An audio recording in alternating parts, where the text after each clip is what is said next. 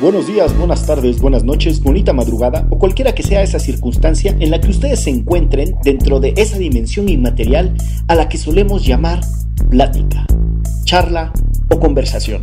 Porque así es, amigas y amigos de Derecho Remix, en este episodio especial cuarentenesco pandémico, vamos a platicar al calor de un buen café veracruzano sobre cómo estamos viviendo la pandemia, las labores del hogar, conciliarlas con el trabajo y cómo lidiamos con nuestras angustias personales y las del planeta en su conjunto. Y no se vayan, escúchenlo hasta el final porque Miguel y Gonzalo mostrarán sus dotes artísticas este, de, lo, y lo que les ha dejado esta cuarentena. Esto es. Esto es. Ay. Derecho. Derecho. Vas, Gonzalo. Derecho. Remix. No, otra vez, esto Es es. que- Hoy, Derecho Remix. Esto es Derecho Remix. Divulgación jurídica para quienes saben reír. Con Ixel Cisneros, Miguel Pulido y Gonzalo Sánchez de Tagle. Derecho Remix.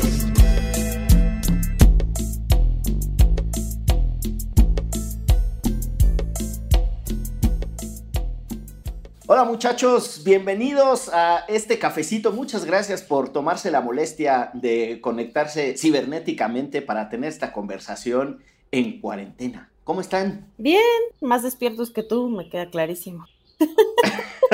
Luego, luego balconeándolo a uno. que- ¿Qué te- Es que sí, manito, con ese, pe- con ese peinado, justamente en este momento estoy retratando y te voy a subir a las redes sociales No, no seas te puse en para full, exhibirte.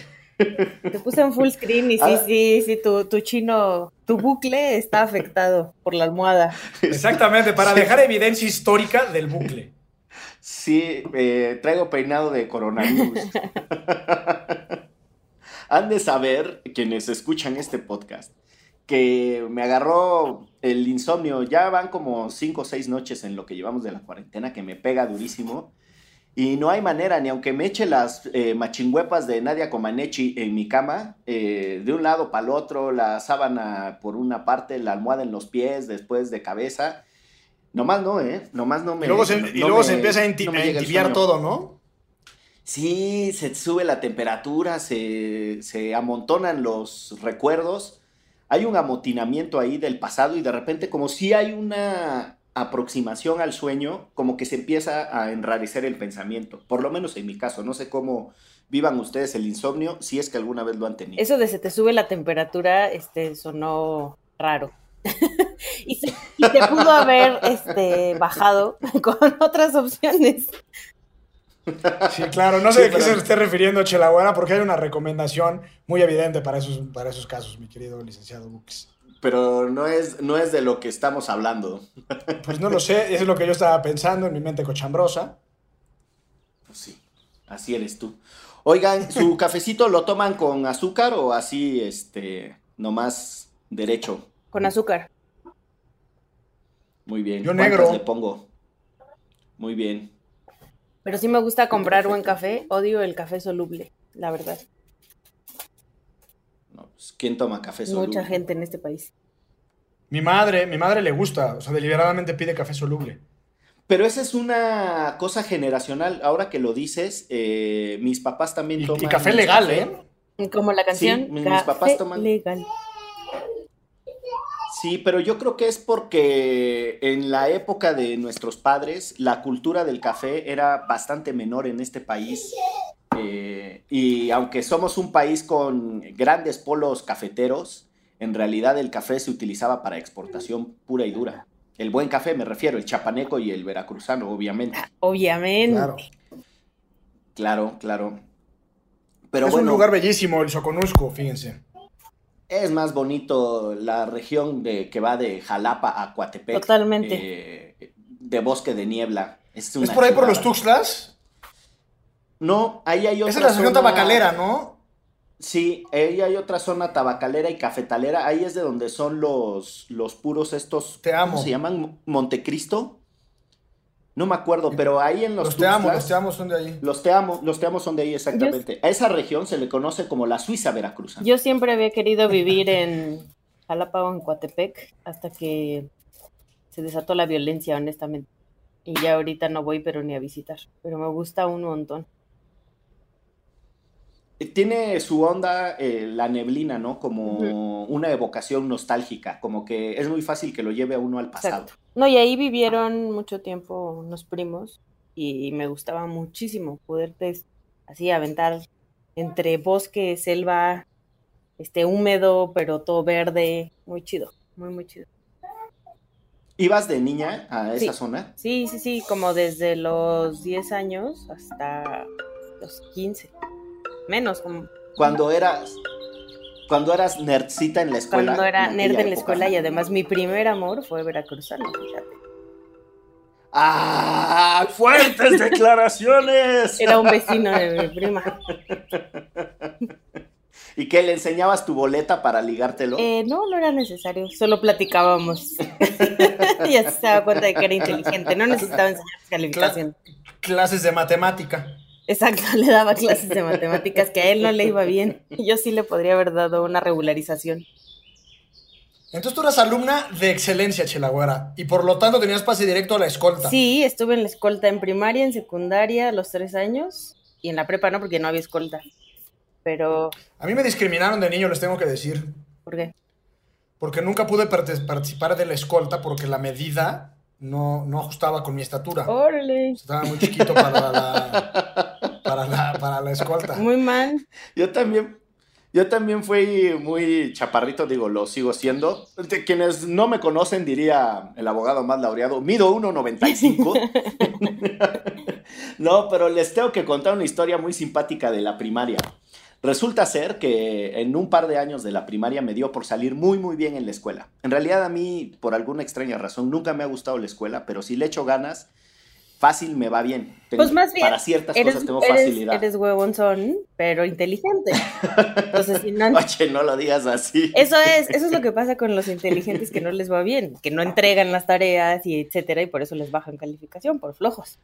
Pues sí, básicamente sí. Pero total que en tercero de primaria eh, me fue muy bien y en, otros años. En uno de ellos, en los que me fue muy bien, eh, resulta que estaba yo en la escolta, eh, era el, acto cívico del lunes por la mañana, y entonces llegué y me eché la cascarita con, con la mochila colgada antes de entrar al- a las clases, ¿no? Ahí, ¡eh, qué pásame la que... Me barrí, no, salvé dos goles, todo lo hice con la mochila colgada. Y entonces Sí. cuando llegué al salón, era yo un auténtico mamarracho. Traía el pantalón todo sucio, la camisa desfajada, todo así como de, de plano. Parecía que me habían eh, agarrado unas eh, muchachas y me habían llevado a un table dance y estaba yo todo así descamisado. Y entonces la maestra Montoro, que todavía la recuerdo perfectamente, dijo... No Saludos hacer a la maestra ridículo". Montoro, ¿no? Saludos, Saludos. a la maestra. No, en, No, en- en paz des- en, en paz descanse, María Lourdes Montoro. Pero bueno, la maestra Montoro dijo, no vamos a hacer el ridículo con este muchacho y que me saca de la escolta. Y mi mamá vio ahí de que, pues, ¿qué onda, no? Y mi mamá nomás vio que yo estaba en un rinconcito, chille, chille, chille, chille. Y no, no sabía muy bien qué había pasado. Pero a la hora de la salida, nunca iban por mí a la escuela. Yo me regresaba solo caminando a mi casa. Divinos tiempos orizabeños. Ujú. Y resulta ser que mi mamá estaba afuera con una pelota para eh, aliviar mi corazón y mis penas. Y ya le conté en cuanto la vi. Es que. Así, de que no puede uno ni terminar de hablar. Y ya le conté que había echado la cáscara con la mochila y a la maestra eso le había molestado. Ah, No, hombre. qué triste. Yo nunca hice. Yo fui un alumno, yo fui un alumno muy contrastante, fíjense. ¿Por qué? En pocas palabras, yo lo creo como un dolor de huevos.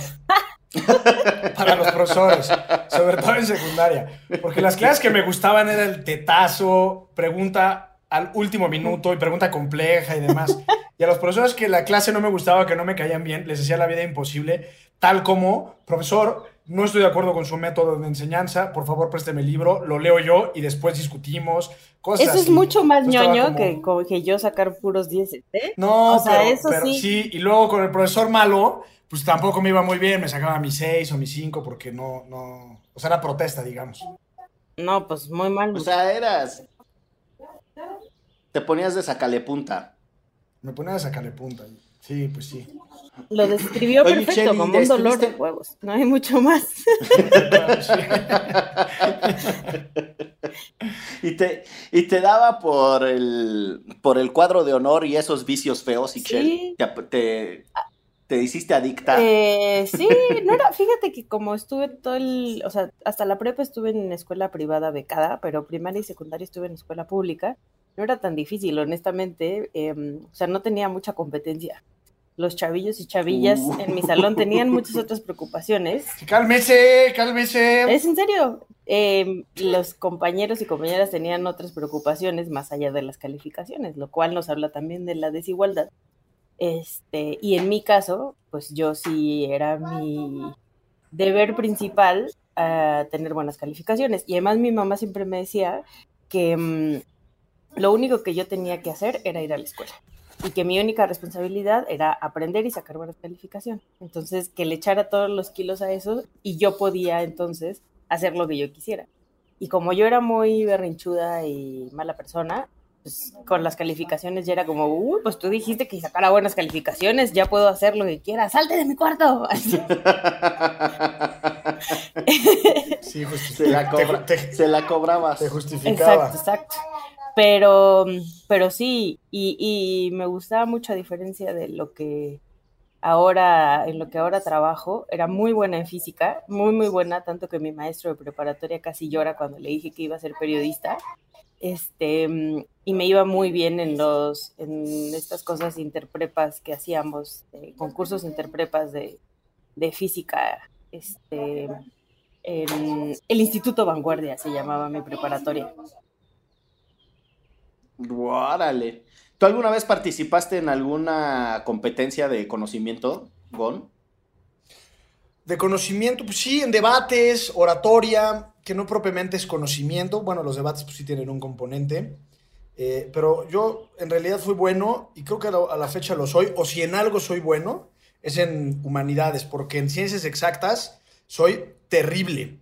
Bueno, de niño era muy bueno en cálculo mental, eso lo tengo que reconocer. Pero después con la rebeldía propia de la adolescencia, como que renuncié y abjuré de los números y las matemáticas. Mi última clase de matemáticas, tengo que reconocerlo con, con pesar, fue en quinto de preparatoria, o sea, entre los 16 y los 17 años, y el profesor era un corruptazo.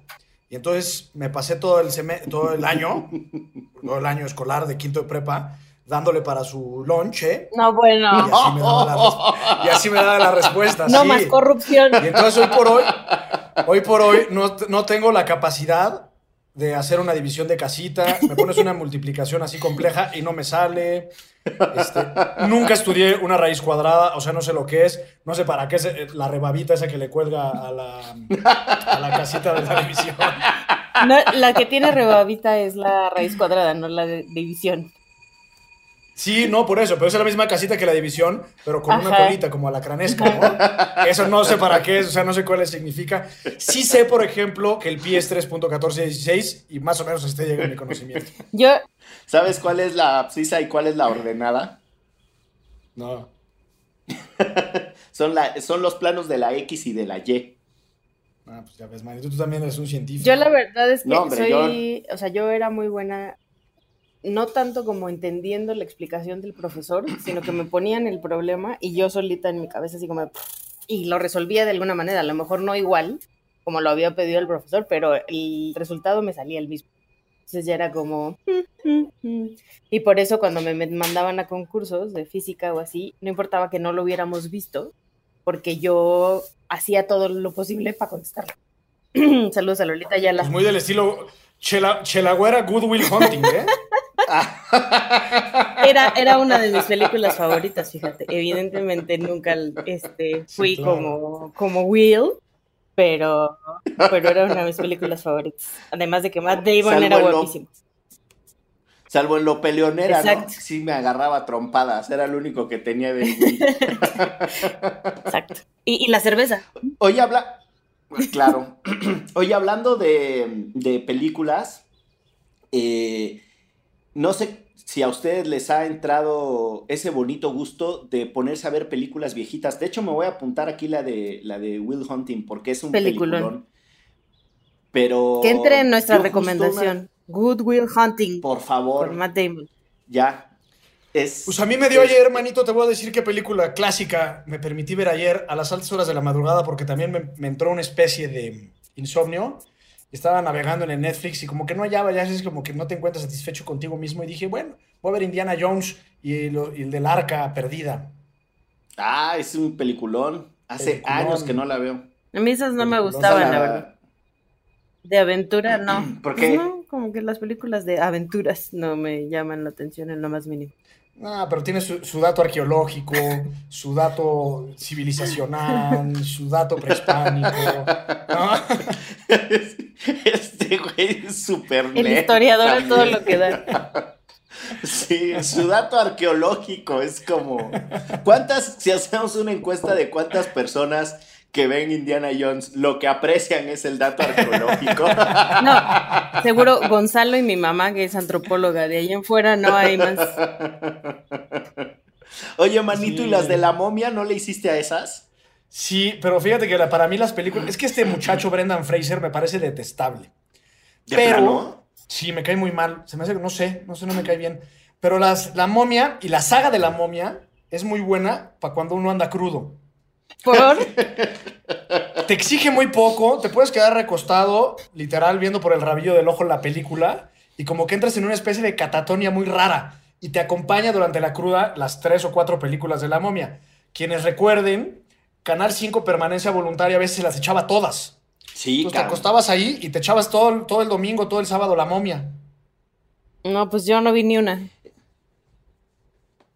Oye, y hablan- hablando del Brendan Fraser, salía en una película a propósito de estos que son muy eh, inteligentes y esforzados. Bueno, ese era más esforzado que inteligente. La de eh, With Honors, con honores. eh, que el tipo estaba en, en Harvard y estaba terminando su tesis y salía Joe Pesci. No sé si se Yo acuerdan no la vi. que era un, un vagabundo. Y entonces resulta que el Joe Pesci eh, se encuentra la tesis de este cuate y se la empieza a administrar hoja por hoja. Ahora, ¿qué tiempo serían que el güey tenía la tesis solo escrita y no la tenía ni siquiera en un disco duro ni en un disquete? No me acuerdo bien. A lo mejor en un floppy, eso.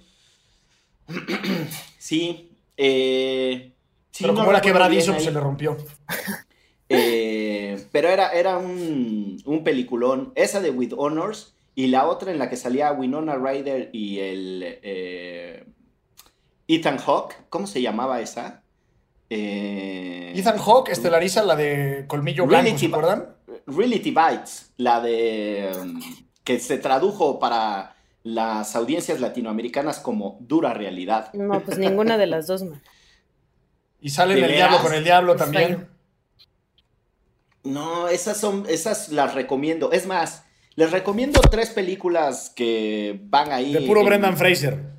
No, no, son en la de Reality Bites no sale Brendan Fraser, sale Ethan Hawke, la de With Honors, y les recomiendo una que se llama El primer año del resto de nuestras vidas, que es Está de bonito. con Demi, con Demi Moore, muy, muy jovencita Demi Moore, y es un grupo de, de jóvenes recién graduados y trata sobre lo que se les viene en el mundo.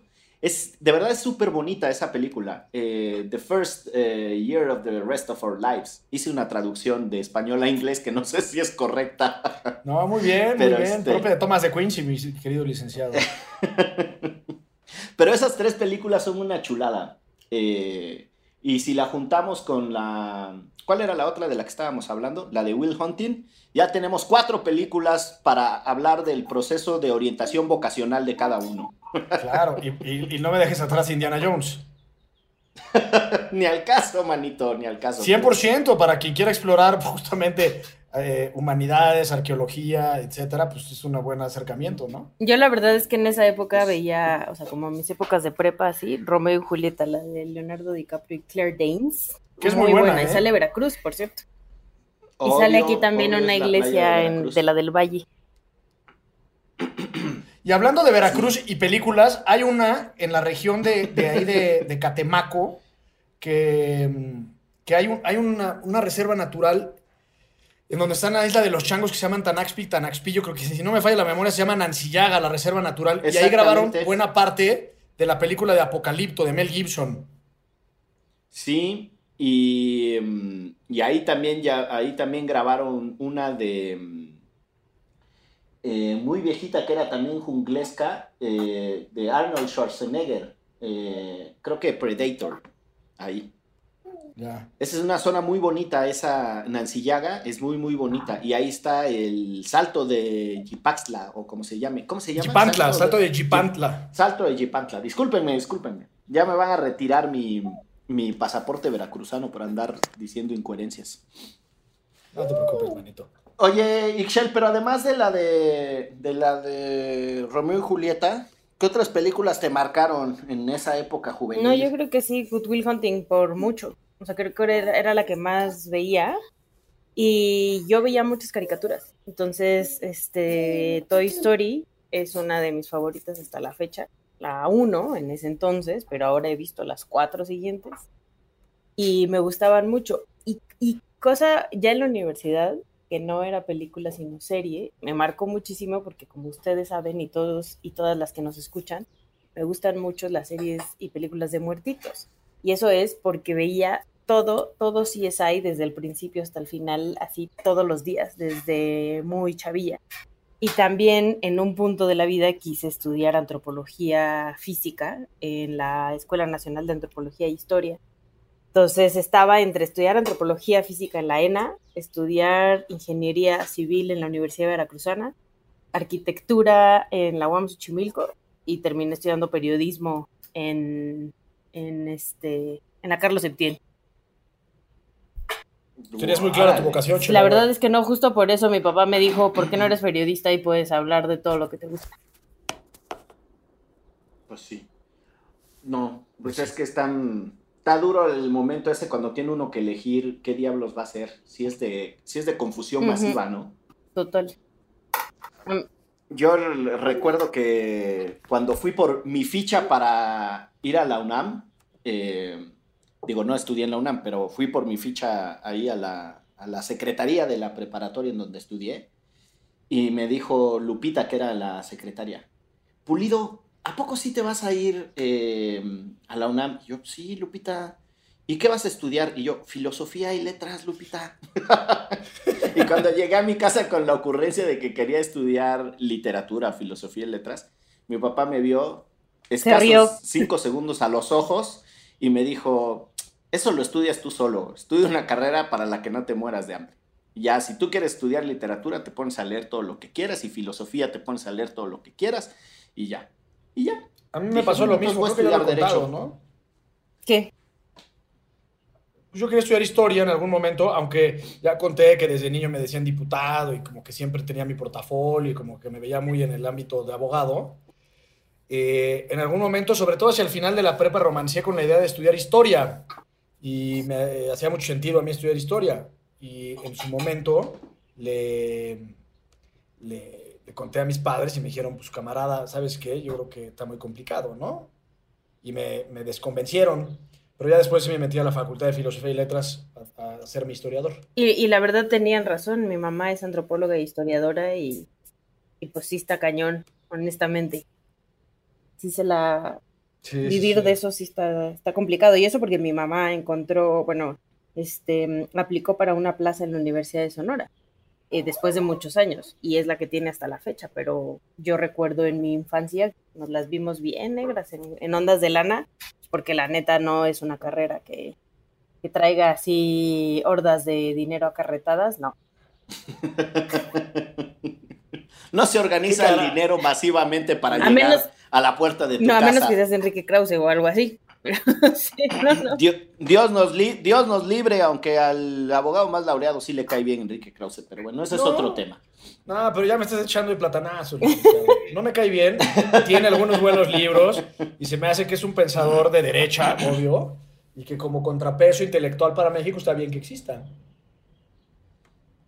Pues sí, yo creo que hay otros pensadores de derecha más estables emocionalmente y menos, menos faroles. Gabriel Said me parece un pensador de derecha mucho más digno, más estructurado y también más decente. eh, pero bueno, ese es otro tema. Oigan, pero eh, yo tengo una pregunta. Ahorita que estaban diciendo cómo todas las peripecias que pasó Chelagüera entre ingeniería en la UV, por ejemplo, y arquitectura en la UAM y todas las alternativas que exploró, como sea que hayan llegado al punto en el que están, ¿les gusta, les apasiona su profesión actual, a lo que se dedican?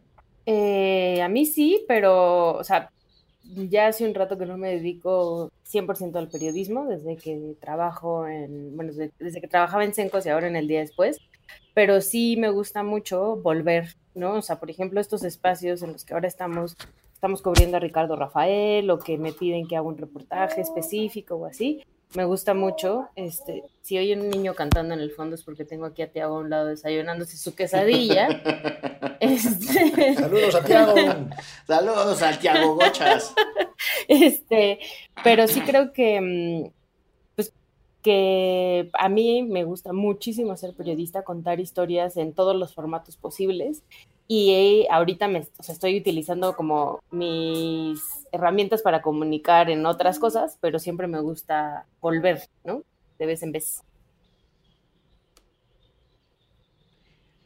¿Tú, Yo, eh, la verdad es que también traigo una distancia con la práctica convencional del derecho desde hace muchos años. Tiene más de cinco años que no, cuatro años por ahí que no litigo nada. Eh, y aunque entre Derecho Remix o hay una parte de lo que hacemos en Creatura, que es una consultoría, tiene mucho que ver con cuestiones jurídicas.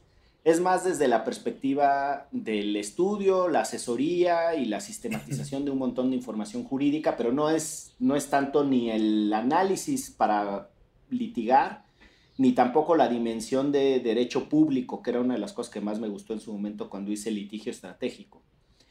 Entonces, me cuesta tomar distancia del derecho, porque la verdad es que sí, sí le tengo gusto. Siempre regreso en mis hábitos personales a cosas jurídicas, películas, series, eh, como que me da por ahí eh, siempre. Ahora, por ejemplo, acabo de, terminar un, libro que se llama Full Disclosure, que es eh, una novelita que escribió Beverly McLaughlin que es la McLaughlin, que es la ex eh, jefa de la Suprema Corte de Justicia de Canadá, una tipaza con una historia personal súper interesante y que escribe su primera novela. Es como que siempre regreso a, cosas de ese perfil, porque pues ahí está instalada la, pasión por el derecho, pero pues sí, eh, por otra parte, me, me instalé con mucha comodidad en el mundo de las ONGs y disfruto mucho mi chamba. La verdad es que sí me apasiona y me apasiona el análisis político mezclado con el análisis jurídico. Entonces sí estoy muy satisfecho y muy contento del punto profesional al que llegué, aunque a veces sí extraño, me hace falta densidad política, que diga densidad jurídica en la chamba. Pero pues bueno, ya, ya regresará. ¿Tú, mano? Ni sí ni no, sino todo lo contrario, mi querido licenciado como diría nuestro expresidente, ¿quién fue? Echeverría, ¿no? No, sí fue Echeverría que dijo que Echeverría el No, a mí, yo, a mí yo estoy muy satisfecho con haber estudiado Derecho. Me gusta mucho el Derecho, sobre todo el Derecho Público y el Derecho Constitucional en particular, y entenderlo más allá de un simple conjunto de normas que rigen las conductas de la sociedad y las articulaciones y vínculos que existen entre las personas y el ejercicio legítimo del poder, me gusta como un fenómeno humano per se. Es decir, cómo es que llegamos nosotros a, considerar que la naturaleza humana era de tal forma corrompible que para efectos de poder eh, coordinarnos y ordenarnos de manera correcta teníamos que fragmentar el ejercicio del poder. Por ejemplo, eh, eso es lo que en realidad me gusta del derecho, que me apasiona como, como fenómeno social, incluso como fenómeno histórico. Ya decía que también soy historiador, que en realidad sería una usurpación de profesiones porque todavía no termino la tesis, pero estoy pronto por terminarla. La estoy haciendo sobre el concepto del espíritu para los mexicas, que se llama Tonali, que en realidad tenían tres entidades anímicas. Una era la Teyolia, que vivía en el corazón, otro era el Tonali, eh, y otro era una, se llamaba Igiotl, que vivía en el hígado. Eh, y entonces me parece que es fascinante. Entonces yo trato de, de, como conjuntar como mi pasión por la historia, mi pasión por la literatura y mi pasión por el derecho. Eh, pues como para ser uno mismo, a veces eh, le meto más galleta a mi práctica profesional como abogado, que es el despacho propiamente que tengo. a veces con criatura, pues hacemos algunos proyectitos a la limón, ¿no? Eh, y así. Entonces, más que con mi profesión per se, yo te diría que estoy muy satisfecho con mi actividad, con lo que, con la, o sea, con lo, con lo que le dedico horas en mi vida, me da mucha satisfacción. Ay, por poco nos dices, en la diversidad de mis intereses encuentro el crisol que es mi cuerpo para que se... ¿Qué estuvo, estuvo, estuvo, muy mamarracha mi respuesta o qué? No, no, no, pero está, está bonita, está bonita porque eh, me queda claro que somos seres complejos, eh, con múltiples intereses y que, vamos, así son la mayoría, por no decir que son todas las personas. Lo que creo que es un privilegio en nuestros casos, no sé cómo lo vivan ustedes, es la posibilidad de que nuestra práctica profesional también es muy diversa. O sea, hay personas que su chamba es eh, una tarea repetitiva miles de veces, ¿no? Como el sexador de pollos, por ejemplo, ¿no? Pues sí, imagínate. Y nosotros pues podemos incorporarle ahí muchas de las eh, diferentes aproximaciones a lo que hacemos y pues también está sabroso, ¿no? Sí, de acuerdo. Como sabroso está este cafecito, ¿les parece si hacemos una pausa? Sirve que me preparo, me termino de preparar mi croissant para seguir en esta, en esta charla de café. Eh, un día cualquiera de una cuarentena cualquiera. Este, no se vayan, estamos aquí nomás cotorreando para acompañarnos nosotros y acompañarnos con ustedes también. Vamos ahora a una pausa y esto es... Derecho. Remix.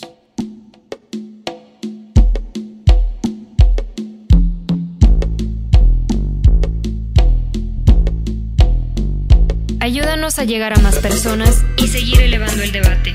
Conviértete en nuestro suscriptor en patreon.com diagonal antifaz.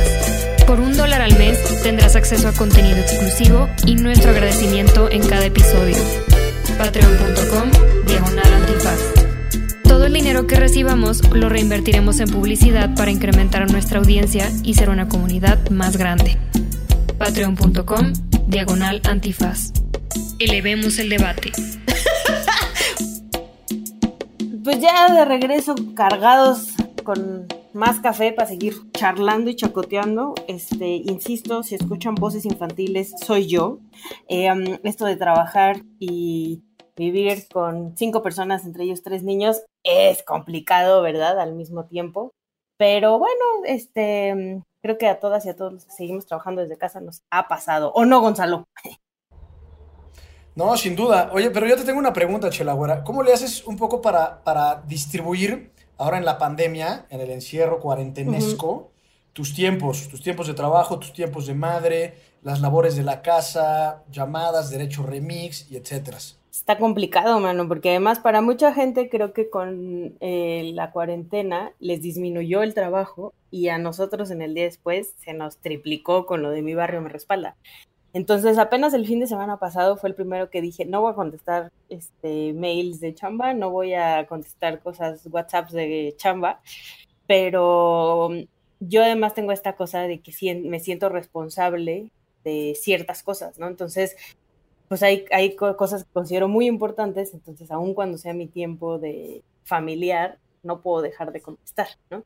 Em, y esto pues porque trabajo con víctimas, derechos humanos, organizaciones, entonces siento que siempre es más importante lo que les esté pasando a ellos que mi, mi momento, lo, que, lo cual creo que está muy mal, ¿no? O sea, creo que...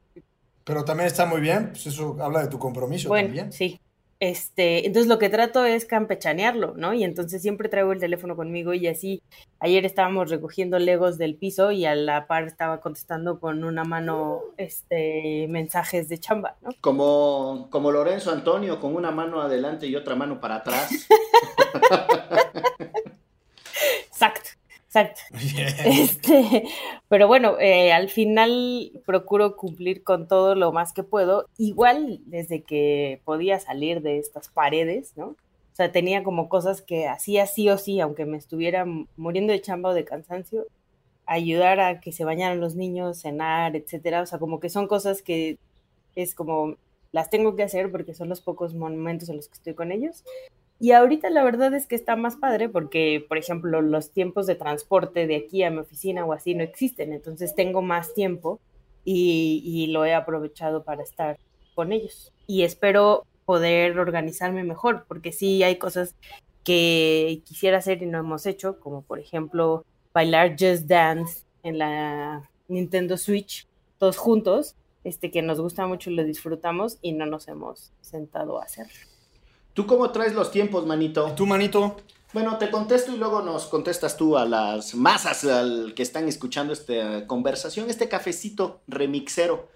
Este, miren, yo eh, hice una adaptación en la sala de mi departamentito y entonces hice con unos bonchecitos de libros y con los, tengo unos sillones y con unas sillas ahí y me hice un circuito para caminar. Y entonces es como, es como así un laberintito y entonces ya me doy ahí mis vueltas y le puedo ir variando la ruta para no volverme loco y tener cierta actividad.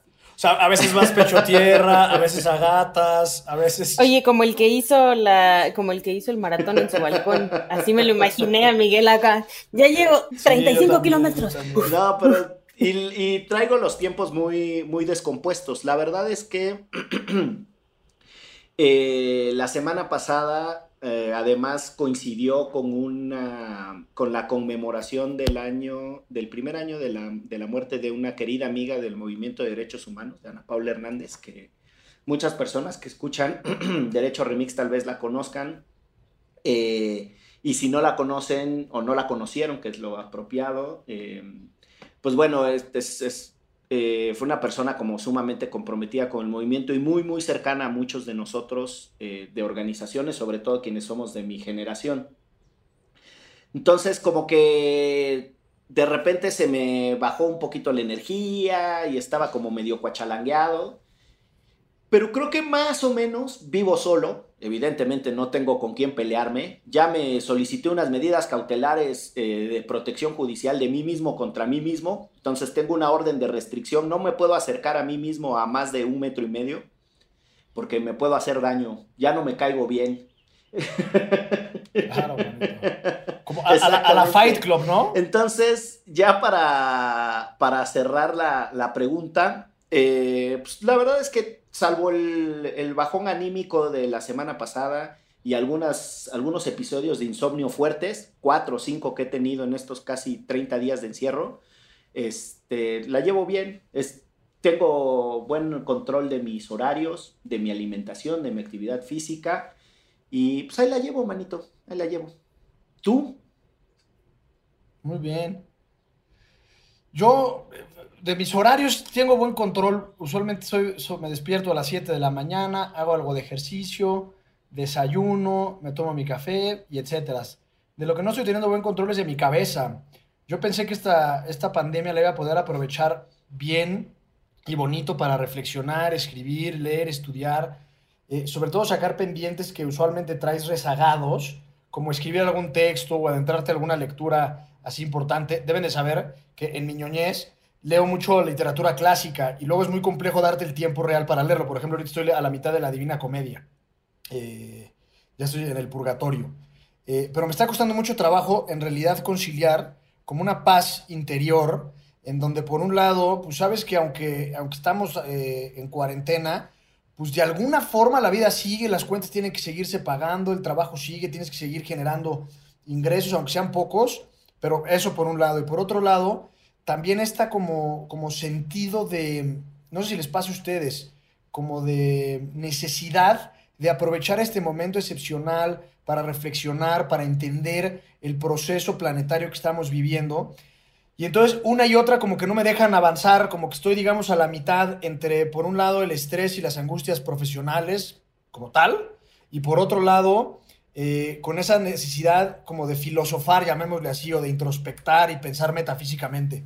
Y entonces no he podido hacer ni una ni la otra bien, la verdad. Me está costando mucho trabajo escribir, incluso me está costando algo de trabajo leer. Pero bueno, pues supongo que es parte de los estreses eh, normales de una situación así. Y espero que esto poco a poco amaine y pueda encontrar paz y claridad mental en los próximos días para posteriormente escribir mi próxima novela que se ganará seguramente el premio público. Ah, chingados. O sea, va a ser eh, estrictamente periodística. probablemente sí, Te vas a poner a hacer una investigación periodística. Bueno, deme, deme chance con el Pulitzer, me equivoqué porque me pareció muy pretencioso decir el Nobel. Algún premiecillo ahí internacional, algo así. Manito, con que te ganes el premio Alfaguara de literatura nos damos de botes, nos ponemos bien contentos. Ándale, con eso, con eso. Oigan, pero ¿qué harán otras personas en el encierro? Por ejemplo, en la producción tenían mucho la curiosidad de si nosotros le andábamos haciendo al sexting. Pues yo creo que más bien tú, ¿no? Porque nosotros tenemos a nuestras parejas en nuestras yo casas. no sé, yo no sé si traigan ahí un doble frente o si le hacen al poliamor, ¿qué? No, no en mi caso. En el mío tampoco. mi No, pero-. Así que, ¿qué, qué tal le haces al sexting? Cuéntanos. No, no, no. En esta, en esta cuarentena no, pero debo decir que hace mucho tiempo yo decidí emprender una campaña por la eh, reivindicación y la construcción de una legitimidad apropiada del sexting, porque sí lo han agarrado de piñata, así como maldito sexting. No es una práctica de los tiempos contemporáneos. ¿Y cómo empezarías una conversión de sexting, licenciado? Así echas un mensajito y dices un... No mames.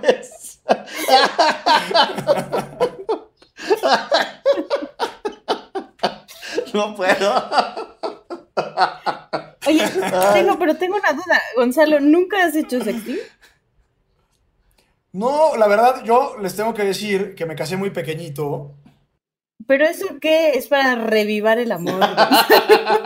Sí, pero con mi esposa, yo creo que es novia mía desde que yo tengo como 23 años o 22 por ahí. Y pues en ese entonces, que serán unos, no sé, unos 13 años por ahí, pues como que lo que se manejaba era el StarTAC y los Nokias. Y como que no se permitía mucho este, la fluidez propiamente Pero- del sexting, ¿no? Entonces sí, entiendo lo que es el sexting. Soy hasta donde, soy un poco anacrónico, pero Pero también el soy de sexting, a ver, uno, Eh, no todo es estarse enviando imágenes y no todo es en la noción sexualmente eh, ultra explícita. O sea, también mensajes de estoy pensando en ti, ¿no? Puta, si estás de viaje muy largo, pues se, se me, hace, Perdón. se me hacen, Me este, imaginé una foto de Estoy pensando en ti con esta otra persona en mis brazos. Ah. No, O sea, mi referente es, o sea, el referente del sexting para mí, y creo que es el correcto, ya en, en, en esta época, es este Luis Alberto Alves Hague, ¿no? Él, él- ahí era estoy pensando en ti. Eso pensé yo. Ah, no, bueno, ok. Pero ya, ya. déjenme retomar la conversación. Lo que quiero decir es que eh, entre adultos, entre personas que hacen expreso el elemento volutivo, se puede dar el intercambio de mensajes eróticos. Y los mensajes eróticos pueden ser de múltiples formas. Si alguien quiere llegar al grado extremo y bastante arriesgado de enviarse fotografías o material eh, audiovisual. Íntimo, este, llamémosle. Está bien, nada más que lo hagan con mucho cuidado y que sepan que hay prácticas, hay incluso muchas recomendaciones de cómo hacer el sexting. Organizaciones como R3D y Artículo 19 han hecho manualitos también para desestigmatizar la idea de que si una mujer, porque sobre todo en un mundo ultra misógino y machista, la interpretación es muy básica, es que si una mujer practica el sexting, entonces es una puta. Y la verdad es que también hay que revertir esa idea. Es la expresión del erotismo con los instrumentos de comunicación de nuestros tiempos. Tranquilos todos, ya. Pero además justo eso, hay unos, los cinco puntos eh, para desestigmatizar el sexting, lo podemos poner ahí en, en nuestra bitácora, este, mm, de la R3D, eh, porque como bien decías, es una nueva forma de ligar, de comunicarse, de cortejarse, de sexualizarse, de muchas cosas, ¿no? Este, y lo que pide específicamente la R3D pues, es que seas cauteloso y cautelosa con la persona a la que le compartes la información, que por ejemplo no tomes imágenes donde se vea tu cara o rasgos físicos que te puedan este, mm, identificar, pero también eh, pues a la otra persona a la que recibe las imágenes, pues es como no compartas información que no puedes compartir porque es solo para ti y que y respeta este, la privacidad de esa otra persona.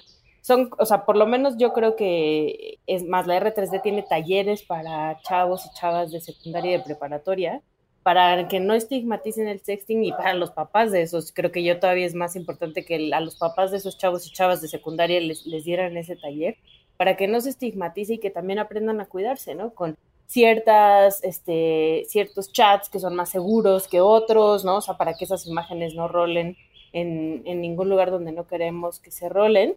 Y a ti, Gonzalo, te, te recomendaría una aplicación que se llama X Confessions, que lo que hace, este, es una chava que creó esta aplicación porque decía, ¿por qué las mujeres tenemos que cumplir siempre las fantasías de los hombres?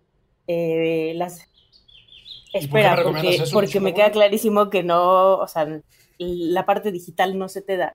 Pero en pareja está bien padre porque eh, lo que haces es haces una cuenta, tu pareja hace una cuenta y te van pasando fantasías que están basadas más en las fantasías que normalmente tenemos las mujeres y no nos da, no nos atrevemos a decirle a nuestra pareja, sí, ¿no?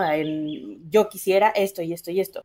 Y lo que hace la aplicación es que cuando coinciden en una fantasía la, la propia pareja, les dice a los dos, coincidieron en esto, ¿no? Entonces ya sabes que sí le gusta a tu pareja y en qué coincide contigo. Y en las que no coinciden, nunca les aparecen a ninguno de los dos. Entonces también la mujer, este, que es quien normalmente tenemos reprimidas esas cosas, este, se siente segura de decir a todo lo que ella quiera que sí, porque si tú no, si tú no coincides, tú nunca te vas a enterar. O sea, a jugar de carpintero. Exacto. se llama Ex Confessions. Está, es gratuita y está muy divertida. De verdad está muy padre para todas las parejas, ah. estables o no estables, ahí hay una opción para esta cuarentena. La verdad es que también esta cuarentena son tiempos para echar a volar la imaginación y la creatividad, no solo la sexual, sino también en otros planos. Yo creo que son, no sé cómo lo vivan ustedes, pero para mí también son tiempos para explorar otros campos de nuestra personalidad. Eh, por ejemplo, esto, ¿no? De por qué de repente tengo ciertas angustias, pues qué planos de mi, eh, de mi pasado se están viendo tocados, cómo puedo, no, no en una reflexión ultraproductivista, ya lo compartía Gonzalo en un bonito texto que escribió para Antifaz Política, hay que tener cuidado con tener una mirada ultraproductivista de que a huevo de esta cuarentena hay que salir con 30 habilidades nuevas y con todos los pendientes resueltos. Pero sí creo que en otro plano, mucho más íntimo, es una oportunidad para también decir, ay cabrón, ahí están esas emociones que tenía ocultas o que normalmente el vértigo de la cotidianeidad no me, no me permite ver o me impide ver, ¿no? No sé si a ustedes también les ha pasado ese plano más... Eh, pues sí, más introspectivo. Yo la verdad es que he estado tan ocupada entre amigos, digo, hijos y chamba que no he tenido chance, pero ahora que lo haga te platico. Ya estás. Yo sí, yo fíjate que, ya lo decía y tampoco quiero ser aquí el, que ponga el, ambiente así tenebroso, pero yo, además de preocupadón por la circunstancia planetaria, nacional y personal, eh, usualmente mi, mi, desfogue creativo es a través de la escritura. Entonces escribo mucho, que por cierto le mandamos un saludo a Iram con H, que escribe bellísimamente, con una caligrafía hermosa y nos mandó un mensaje muy bonito. Entonces escribo mucho, manito. Entonces, no, o sea, escribir en realidad es un medio, no es un fin en sí mismo, ¿no? Yo escribo distintas cosas y pues digamos que mi creatividad por ahí la, la saco.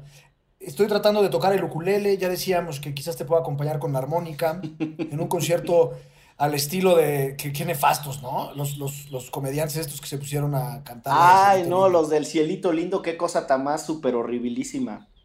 Sí. Pero horribilísima. Bueno, pero, pero vean un, un video que lanzó Residente de Calle 13 donde cantan este, la canción de Latinoamérica, varios, entre, y o sea, él la canta y varios la están tocando en, diferentes partes del mundo, está súper, súper chida, totalmente distinta a la de El Cielito No, es que, o sea, nada más para cerrar esa idea, no es que tenga algo de malo las colaboraciones, ni es que tenga algo de malo acudir a un emblema que romantiza la unidad nacional. Eh, es que no se dan cuenta quiénes son, el perfil de todos los que lo están grabando y la frivolidad que evocan es como si lo que quisieran es presumir su condición privilegiada. Están bien tarados, pero bueno, ese es otro tema. Oigan, para, para ir cerrando, porque ya se me está acabando el café aquí y hay que moverse a otras cosas de, de la mañana porque la chamba no amaina, diría Gonzalo. Este, ¿Qué mensajito le dejan al bonito público escucha de Derecho Remix que nos acompañó en este muy, muy atípico cafecito, en esta conversación relajada entre nosotros, de nuestros planos íntimos, históricos, ancestrales? Este, amaneciste muy profundo.